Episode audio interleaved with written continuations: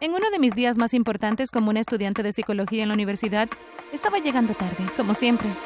Me había atrasado pintando mi cuadro más reciente en mi dormitorio.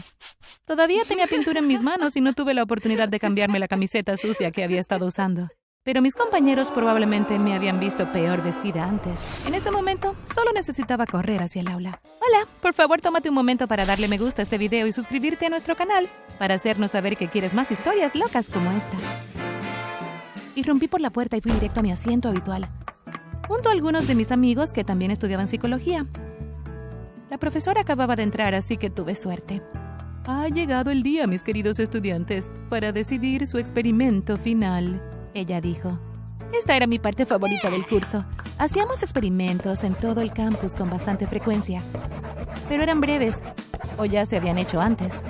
Esta vez podíamos diseñar nuestro propio experimento, o podíamos hacerlo tan loco como quisiéramos, siempre que fuera ético.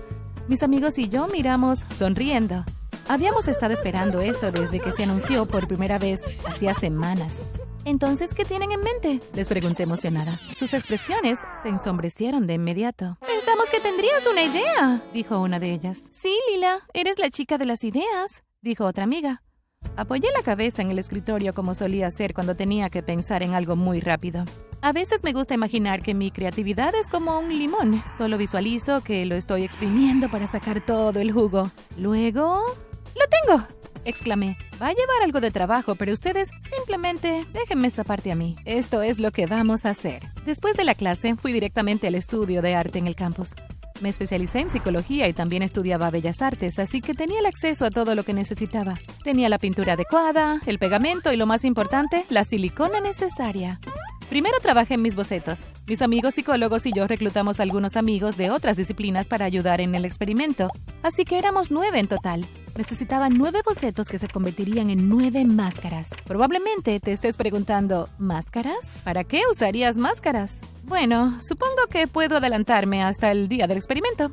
Mis amigos y yo estábamos reunidos en la cafetería para discutir el plan. Coloqué en la mesa una bolsa de lona grande llena de bolsas más pequeñas y las repartí. Todos mis amigos las abrieron y sacaron sus máscaras y su guardarropa. Lila, estos son tan realistas. ¡Eres increíble! exclamó una de mis amigas. Todos fueron directamente al baño para ponerse sus disfraces. Estaba tan orgullosa de mí misma. Realmente superé todo lo que había hecho hasta entonces.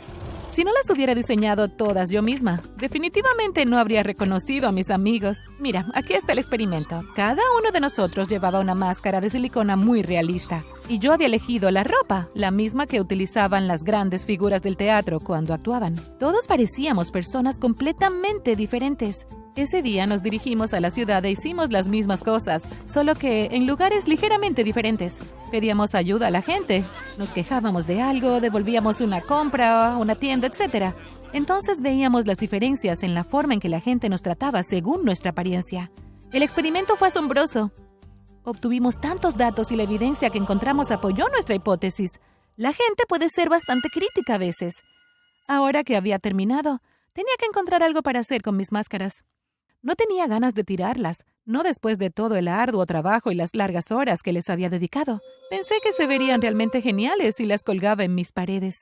Mis amigos estaban un poco asustados cuando entraron y vieron las caras mirándolos, pero yo conocía estas máscaras como me conocían a mí misma, así que las encontré reconfortantes más que espeluznantes. En un día cualquiera que estaba súper aburrida, todos mis amigos estaban ocupados, así que yo estaba en mi habitación viendo cosas en mi computadora. Miré mis máscaras y pensé, tal vez pueda hacer más con ellas. Saqué un cuaderno y un bolígrafo y me puse a escribir, quitando las máscaras una por una. Le estaba dando a cada máscara su propia identidad.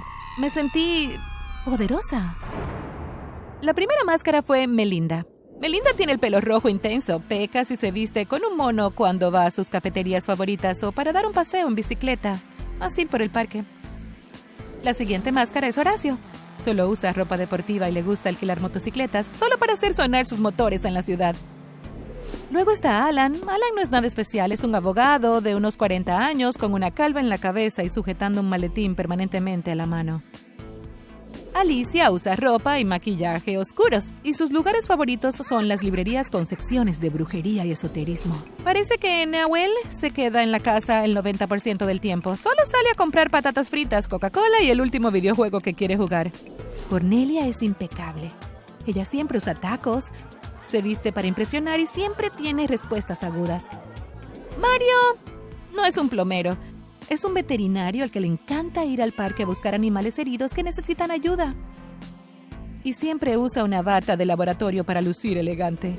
Sara es una escritora de la vieja escuela. Siempre garabatea ideas en servilletas con bolígrafos que gotean y escribe furiosamente cuando llega a casa. También está Guille, un cretino que siempre está en el gimnasio y usa ropa holgada para luego sorprender a la gente con sus enormes músculos. Finalmente, está Lila, yo. Sé que amo el arte y creo que la psicología es interesante, pero no sé mucho más sobre mí misma. Lo único que sé ahora es que me encantan estas máscaras y me encanta ser otra persona durante uno o dos días. Adquirí el hábito de vestirme como mis personajes y usar sus máscaras. Solo para hacer cosas normales como dar un paseo en bicicleta como Melinda o comprar comestibles como Guille. Fue genial hasta que fui a visitar a mi familia durante el fin de semana. La única cara que traje conmigo fue lila. Durante la cena me sentía ansiosa. Había tanta gente y me estaba cansando de ser lila. Me empezaron a temblar las manos y cada vez que alguien me hacía una pregunta sobre mí, se me llenaban los ojos de lágrimas porque probablemente podría responder como Alan o Sara, pero como Lila no tenía ni idea de qué decir. Corrí a mi habitación y comencé a llorar. Quería poder escapar de mi vida y de mí misma. Y sin mis máscaras me sentía sola. Regresé a la universidad muriendo por ser otra persona. Me di cuenta de que podía usar las máscaras para hacer cosas que normalmente no me animaba. Una noche en particular decidí dar un paseo por la ciudad como Alan, el abogado de mediana edad. Estaba pensando en mi reciente divorcio y en cómo mi madre me advirtió que no me casara con mi ex esposa.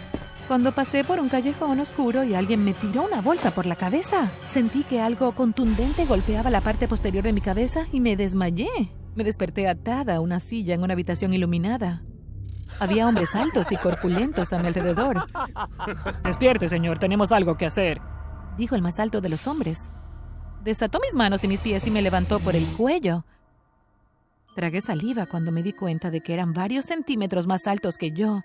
Me alegré de que me llamara señor, porque eso significaba que todavía pensaba que yo era un pequeño abogado. El tipo alto me arrastró hasta una mesa en el medio de la habitación y me susurró al oído. ¿Qué tengo que hacer para que cases a esta pareja de aquí? Miré al otro lado de la mesa y vi a dos jóvenes, más o menos de mi edad, uno de ellos era un chico de aspecto arrogante y la otra era una chica de aspecto tímido. Los miré de cerca. Ella estaba llorando. Me volví hacia el hombre alto y fue entonces cuando lo reconocí. Un amigo mío me había hablado de las pandillas de esta ciudad. El hombre frente a mí era el líder de los Vipers. Miré detrás de la chica tímida y reconocí al líder de la banda rival, los Howlers. El hombre detrás de la chica se apartó de la pared en la que estaba apoyado y dijo, ¿Vas a hacer esto o qué? No tengo toda la noche. Ten paciencia, ladró el hombre alto. Luego se inclinó a mi altura. Mi amigo y yo necesitamos que estos dos tortolitos se casen tan pronto como sea humanamente posible, entonces todos seremos familia. Él sonrió. Estaba tan asustada de este tipo que seguramente estaba sudando tanto que mi bigote falso se resbalaría. Eh, señor, no lo entiende. Soy solo un abogado. No puedo casar a una pareja. Logré decir. El hombre frunció el ceño. Será mejor que en media hora más o menos puedas ayudarme. Comenzó el líder de la banda rival, pero el hombre alto puso una mano frente a su cara y me dio una computadora portátil. Asegúrate de poder hacerlo en 30 minutos y te lo pagaremos. Susurró en mi oído. Me empujó a una habitación más pequeña. Escuché a la gente discutir afuera mientras yo estaba enloqueciendo. Y luego hubo un golpe suave en la puerta. La chica tímida entró y cerró la puerta detrás de ella.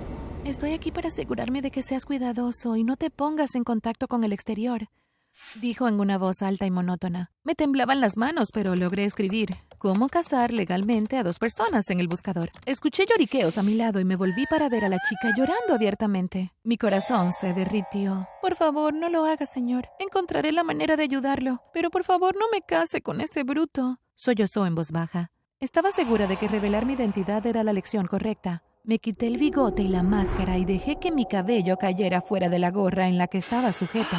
La chica se quedó sin aliento cuando vio al abogado que tenía enfrente convertirse en una mujer joven. Quiero ayudarte. Tenemos que encontrar una salida, le dije a la chica. Se veía tan feliz de que yo fuera una chica como ella y estuviera dispuesta a ayudarla. Ella me dijo que podría haber una manera de escapar, así que escuché cada palabra. Cinco minutos después salí de la pequeña habitación con mi máscara y bigote, llevando el portátil bajo el brazo y con la chica detrás de mí. Necesito algunos suministros para terminar el proceso. ¿Tienes una oficina aquí? Pregunté con tanta confianza como pude, aunque mis piernas casi renunciaron a sostener mi peso por el miedo. ¿Puedo mostrársela? dijo la chica detrás de mí. Los hombres de la habitación asintieron y la chica me llevó al pasillo. Caminamos rápidamente, pasamos la oficina y nos dirigimos hacia lo que ella me dijo que era la cocina. Cuando llegamos a la cocina, la chica abrió una pesada puerta que conducía al garaje del edificio. Estaba completamente vacío, pero era un espacio muy espeluznante. Cuando vimos que no había nadie detrás de nosotros, comenzamos a correr. Huimos por la calle y ella me llevó a un lugar que reconocí y desde donde podía encontrar mi dormitorio. Escondí mi disfraz en un arbusto para que cualquiera que nos siguiera no me reconociera. Llegamos a mi dormitorio rápidamente. Hubo un golpe en mi puerta ni siquiera cinco minutos después, lo que me alivió tener instintos rápidos. Cuando abrí la puerta, el prometido de la chica se encontró cara a cara con Sara y Guille, no a un abogado y la chica. Murmuró algo y salió corriendo, claramente furiosa. La chica y yo nos sentamos y respiramos profundamente. Rápidamente puse todas las máscaras y disfraces en una bolsa de lona. Lo único que le di a la chica fue el cuaderno en el que había escrito las identidades. Había encontrado un propósito para mis hermosas máscaras. ¿Cómo te lo pagaré? Preguntó ella rompiendo a llorar de nuevo. Solo mantente a salvo y escápate tan lejos como puedas. Si alguna vez me necesitas, usa el disfraz de Mario en el parque que está a la vuelta de la esquina. Te reconoceré tan pronto como te vea. La chica y yo nos despedimos con un abrazo y ella desapareció. Mis máscaras se habían ido, pero no se siente como si las perdí, sino como si tuvieran un mejor propósito. Ahora Melinda, Horacio, Alicia, Nahuel, Cornelia, Mario, Sara y Guille ayudarán a alguien más. Incluso más de lo que me ayudaron a mí. Además, todavía tengo a Lila.